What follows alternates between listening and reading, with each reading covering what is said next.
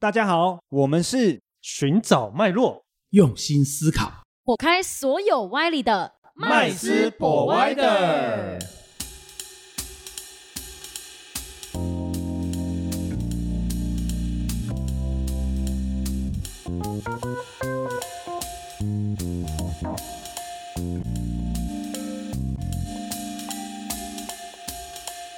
Hello，大家好，欢迎回到麦斯 Provider，我是麦斯。我是 Josh，我是 Rich，我是 Vanessa。好，今天呢，我们来跟大家聊聊升息这个事情。大家对于升息有什么想法？就是利息嘛，就是可能我存钱，然后变多啦，变多，对，利息变多了，但相对的，我们我借钱利息也变多了。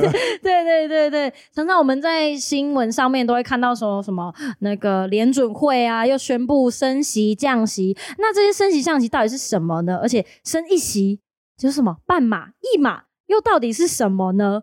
我们请我们的 Josh 来跟大家聊聊，这是什么内容呢？其实利率这件事情，就是各国的央行在做调整跟决定的。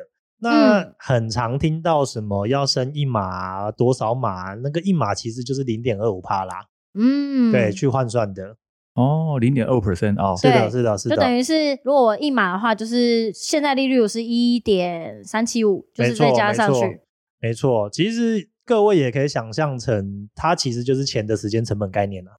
时间成本的概念，钱的时间成本、啊没，错，这是什么意钱思、钱？放在那里，放在哪里都会有成本。是的，是的，啊是对嘛，的，就叫机会成本嘛。我今天可以把这钱拿出去投资做，没错做生意，但是也可以选择把钱躺在银行里面。是，的，嗯是。的。那为什么要这样子做？这样升息跟降息呢？它调整的是什么？因为它调整完之后，我们可能会改变我们的习惯嘛。就是也许升息之后，我存钱的时候，它利息变多啦，我就会希望我们把钱放进银行。那银行再去宣布这个升息降息，是为了什么去调整这样子的事情？就调整钱的流向啊。流向是因为哎就是大家都太热了嘛，比如说热钱太多，流动性呢？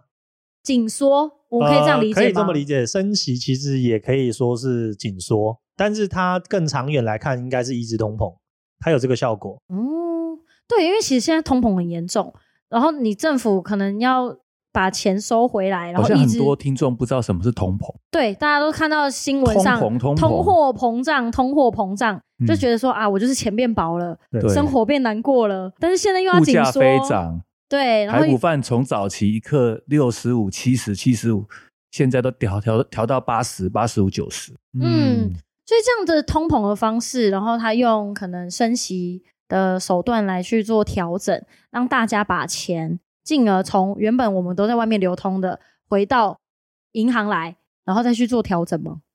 嗯，一般来讲的话，你说我们日常生活买嗯吃的是最有感嘛，对不对？对，说一碗牛肉面从八十块变一百多，又变一两百多，变一百二嗯这样子，然后有时候肉块缩水变少块，这就很有感啊。对，嗯，对啊，那为什么这个这个这个情况叫通货膨胀嘛？也就是说，物价越来越贵。对，物价越来越贵的原因，是因为外面的市场的货币变多了。我们讲供需的问题嘛。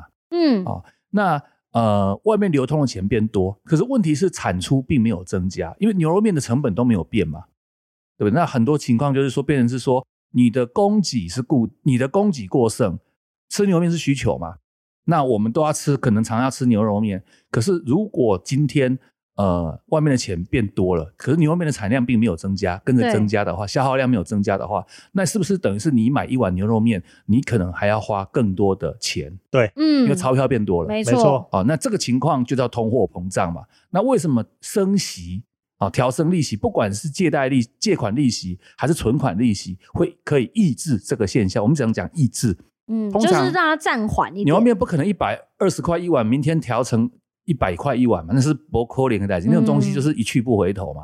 但是至少可以怎么样？可以拖缓它的脚步。就是让你存在银行的钱变多了，但是你可以花一样一百二，但是你可能 maybe 可以买到比较多肉块的牛肉面。啊、也不是这个样，也不是这个样子。至少一百二十块可以持续比较久。嗯，，对，那怎么样才是真的有效？就是说增加产量，比方嗯说，如果开始牛肉的产出变多了，面条原物料的产出变多了，对，那是不是就可以跟货币的增加？因为货币的增加是是一定是每年会按照一个比例去增加的。嗯，那如果你的供给量、你的需求量可以跟得上的话，那是不是也是维持一个相对的平衡？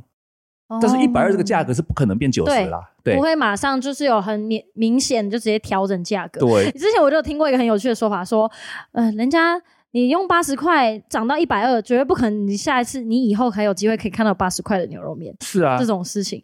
是啊，如果对像一般民生来讲，是会有这样的差别。那对于我们其他的面向呢，有没有什么什么影响？比如说，我们在不管在投资房地产好了，因为其实不管是在投资股市也好，房地产，然后或是一些呃金融商品上，会不会有什么影响呢？麦斯？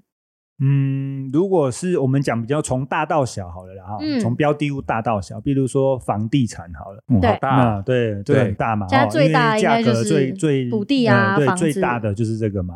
那你说升息对他们的影响有没有冲冲击？有没有很大？嗯，哦，那当然会啊，因为它的价，它的数字大，所以它升零点二五，那个感觉就会差很多，那个钱就很多，那个钱就很大，因为它的本金的本身就很大，所以它第一时间冲击到就是大家会有预期心理嘛，会觉得哇，那如果未来它继续再升个一码半码的，那我每一年付出，我每一个月不是每一年，每一个月付出的成本就立即会增加了。那他可能就会下意识的就会希望说，可以在短时间之内就把他的手上的这个资产给做这个抛售的动作嘛。嗯，哦，那如果抛售的话，当然价格就进一步的怎样压缩再压下跌嘛，因为他可能不惜成本代价，就是能赶快卖出去就赶快卖出去。对对对对，所以这个情这个这种方式的话，当然就会对我们的这个所谓的有价资产来讲，它的这个价格来讲，就会很快速的回到一个。嗯，你说基准点呢也可以，但是就是它会很快速的下降点吧？对，下降到一个呃平衡的地方。就是对这边又不一样了哦，因为像吃的是刚需，价格是回不去。对，但是房地产投资它是一个价格是可以回去的哦。对啊，它并不是刚需嘛。对啊，它是个金融，它已经变成是一个所谓的投资工具了，金融投资工具。对，所以在升息的过程中，热钱就会离开投资投机的环境。它反而会回到就是有刚需需求的一个地方，对，所以呢，这个就是很大的差异。所以股市，假设是房地产的话，它是属于投机投资的数量如果较多的话，那这个时候打这个房地产的价格就真的会回落速度非常快速。哦，所以如果现在如果手上持有房地产的。听众们可以是要去关注这件事情。我我觉得，如果是自助，不用关注了啦。哦，对，如果真的没什么好关注的导向的话，但是如果他手上，比如说呃，就是有投资好几个什么预售屋、中古屋也好，那他可能就要调节一下，就是说他可能自己要衡量一下，短时间之内的这样的冲击对大家影响会不会很大？哎，那如果我是租屋族呢？我今天租租房子，那会不会相对的租金会有什么改变吗？呃，租金的话，长期下来的话，它要改变是应该看合约的。好，我举个例子好了，比如说很多人一签约签两年、签三年嘛，对吧？那当然，这个这个时候他已经这个所谓这个投资客已经投资下去了，他的成本增加了。可是我跟你房客打的契约已经打了两年、三年了，所以我不可能在这个时间去更改你的契约，这个是不行的，因为这种租赁的契约是保护房客居多。嗯嗯，所以其实。对于呃，如果是新房客来讲，可能他会立即感受到，哎，为什么变贵？怎么我跟这一代的这个房租比起来，我的房租比较贵了？哦，对他就会有感受。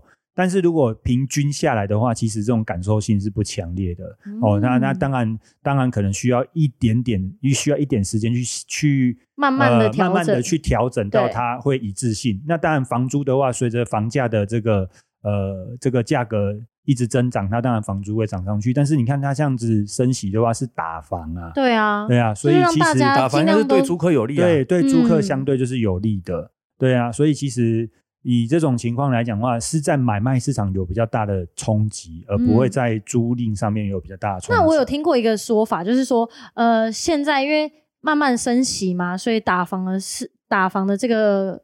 事件情况会发生，那是不是我现在如果可以的话，我就要准备很多现金，在它真的价格低到一个点的时候，全部都买入。这是我听那个重点，它有很多现金。不是，我帮我们的那个广大听众，很多现金的听众们询问这个事情，因为我之前就有听过，就是哎，好像房屋，因为近几年来说，房屋的那个价格其实是越来越贵的。很多时候是买不起一栋房子，然后或者是就是一直有这样的声浪出现。那会不会等到价格掉下来之后，不管你是自住也好，当然自住对自住来讲是好事，那对投资客来讲，是不是现在这个时候，如果假设说我今天有一笔现金，我们要我还没有在我手手上还没有举很多的物件的时候，可以等待这个时机，然后再一起进场？当然就是要等到升息所产生的产生的效应出来之后，再来做投资嘛。但是我们常讲嘛，就是做。做这种房地产投资啊，大部分都是属于呃带有杠杆的，因为不太会有人真的现金去买一个对买房这样子哦，因为这样子其实对于呃投资客来讲，那个成本的压力太重了。嗯，那所以基本上就是等到升息的效应出现之后呢，大部分可能就是会进去捡便宜，但它还是相对的会利用这个所谓的杠杆去做处理啊。嗯，对啊。那日小姐你觉得呢？在现在的金融市场上面，你觉得比较有可能对股市有影响吗？股市当然有啊，绝对的影响 啊，因为这个部分升息除了对于房价、土地的价格以外，对股市有相当大的影响哦。嗯，为什么？因为呢，通常来讲的话，买股票，尤其是对于呃外资的部分啦，对，你去升息哦，那等于是说升息会影响的结果就是货，就是本国的货币会飙涨啊，因为。这个我们讲的是利率跟汇率的的挂钩啦，啊，升息，那么汇率会跟着调涨，这样子。如果是降息的话呢，那利率会变得那个汇率会变得便宜，这样子。那如果今天是升息的话，那势必如果是属于融资的部分，那它是不是因为融资利率也是一种利率嘛？对，它借钱的借钱买股票的这个这个呃，我们讲价格了啊，嗯，那也会一定会做，一定会受到调整嘛。哦，那说到调整的话，事实上，如果你想要玩股票、买股票，你用融资的手段的话，是不是你要付出的成本会更高？嗯，那当然也会很重大的去抑制到这个股市的发展程度，也会降温，甚至会股价会往下掉。我们讲的最最讲是大盘嘛，加权指数嘛，如果升息的影响，就是股市会一直掉啊。这样子，因为其实像联准会他这一次的升息这个动作啊，是那他也是希望让可能其他的钱流回美美国嘛本地。那这样子会不会影响直接影响到他们的呃美股？因为其实台湾近几年来做美股的人非常的多。对，他这个时候因为美国想要把钱收回银行，那会不会美股的流通性跟美股的热度就降下来了？一定会啊，哦，一定会，啊，因为大家都想说，不如存在美国的银行。嗯，赚利息来的好，所以其实这个就是因果关系都已经注点厚厚啊。那全是热钱就这么多嘛？对，你要么跑 A，嘛跑 B 嘛，对不对？那一定是什么？一定是如果今天放银行比投资股市好，嗯，那么大家一窝蜂，因为长，因为联储会一生不可能是呃短期的哈，对，因为之前宽松那么多年了，降息那么多年了。好，那今天要调要调节的话，控制这个在外流通的这个美美元的话，那一定是一个比较长期的走势嘛。嗯，对啊，那一定就是很多的呃，在美国本土以外的美元，甚至美美国本本土以内的，干脆股票卖一卖啦，把钱拿去银行做美元定存嘛。嗯，赚那个利息。对我刚刚听到一个就是定存嘛。对。哎，那 Josh，你觉得来升息对你来说有什么会对哪些层面造成影响吗？大部分是跟利率有关的层面啊。有可能我持有的保单，对对，美元保单可能又哎又突然变值钱了，嗯，等等之类的。所以其实这时候大家的保单可以去检视一下，是不是有利率变动型的那种保单？对啊，大部分应该都还是浮利率浮浮动型的。嗯嗯嗯，看有没有外币计价的啦，利变型保单啊，其实在这个阶段可能都会有。蛮吃香的哦，蛮好的标的的，对对对，嗯嗯，所以其实听下来，在投资的标的上面啊，其实都蛮多会造成影响的。那像这种储蓄来说，我觉得是最很直接的，像是定存的人，一定这时候哇，利率变高了，一定就是利于储储蓄嘛。所以其实像现在的定存族来说，其实就非常适合现在定存率也会提高。对对对，就是大家做定存这件事情，可能就会慢慢越来越多这样。那在这个过程当中，因为我们知道非常多的变化，然后也知道说哦，可能利于某些产品啊，或是某些行为。那我们最终可以怎么去做调整呢？如果今天我是一个呃有钱人，我今天啊满手现金，我这时候应该要怎么办？哇，满手现金的，满手现金的就我只怎么想问他缺不缺对？对对对，满手现金的人就不用烦恼这个问题。其实我觉得，如果我们现在是一般的寿星阶级，然后我相信我们的听众朋友很多都是寿星阶级的哦。那在这个这一段升息啊、通膨的日子里，应该怎么度过？哈，其实一开头的时候讲的就是教学就讲的很好哦。现在就是刚性需求的东西，其实它不会因为今天有通膨，你就不吃饭吧？对，哦，你就你就食衣住行通都不都不做了吗？哦，不可能嘛。那所以其实只要是刚性需求的产业，它一定还是有值得投资的这个切入的点。嗯，哦，那它比较不会受到升息或者是通膨就影响到它这个长期的呃这个所谓的经营哦。所以其实我还是觉得说，接下来如果一般的这个受薪阶级的朋友也不要慌张。哦，你该做储蓄的部分还是储蓄，那你该投资理财部分就是选择刚性需求的投资标的物。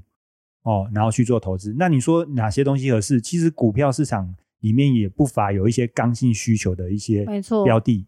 哦那你其实生啊，必须的对那些，其实就食品类，对对对，就其实就把它当成是存股哦，你就可以存在里面。或许短时间之内震荡很大，但是你想想看，其实那些刚性需求的这个产业的股价，其实波动也相对小很多。嗯，对，因为他们不管经济好、经济不好，波动都很小。通讯、电讯，对，就是它涨也涨不到哪里去，跌也跌不到哪里去，几十年下来都是这样哦。那所以其实就可以在这个时候哦，反而是一个很好的进场点，我会这样觉得。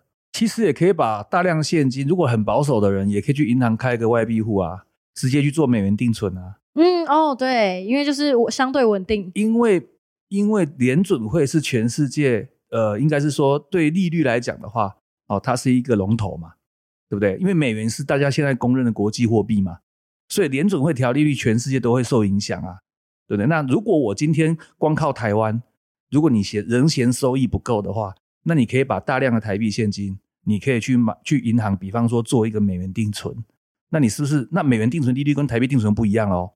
那它是嗯。按照联准会的公布而做浮动的哦，而且呢，利率享受到，你的汇率是不是也享受到？嗯，嗯，哎，那如果像这样的话，是不是可以在台湾，就是我们可以透过就是呃购买一些美元计价的这个商品对国际资产。国，比如说呃美国债券的这种基金产品，就以美元计价，然后呃这样子是不是又比定存美元定存来的效果更好？呃因为它可以享受到债券的利息，那要看投然后又有美元的汇率，应该是看这个基金投资项目是什么啦，嗯嗯这样子。如如果它是属于风险又大了一点，对啊，因为我讲嗯的开美元定存，美这基本上没这个就是风险哦对，那就是联总会说了算嘛。对。但如果像麦斯你讲的，比方说以美元计价的这个资产，但是却是基金，那的确是以美元计价，但是基金就是可能要看哪一种嘛，债券型净值波动会比较还是大积极型？对。嗯。啊，的确你可能在汇率利率上有赚，问题是它投资标的如果亏了，嗯，对不对？你你可能也是亏钱，总体啊，了解，对。嗯嗯所以还是可以啊，就是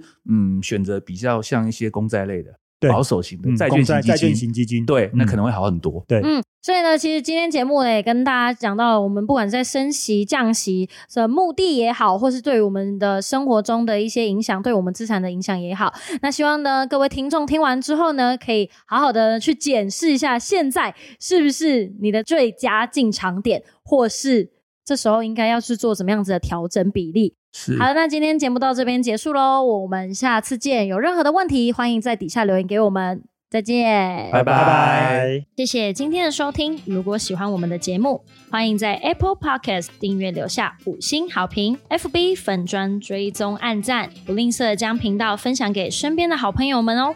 有想问的问题或想听的主题，也欢迎留言私讯告诉我们，在节目上让专家说给你听。麦斯 Provider，下次见喽。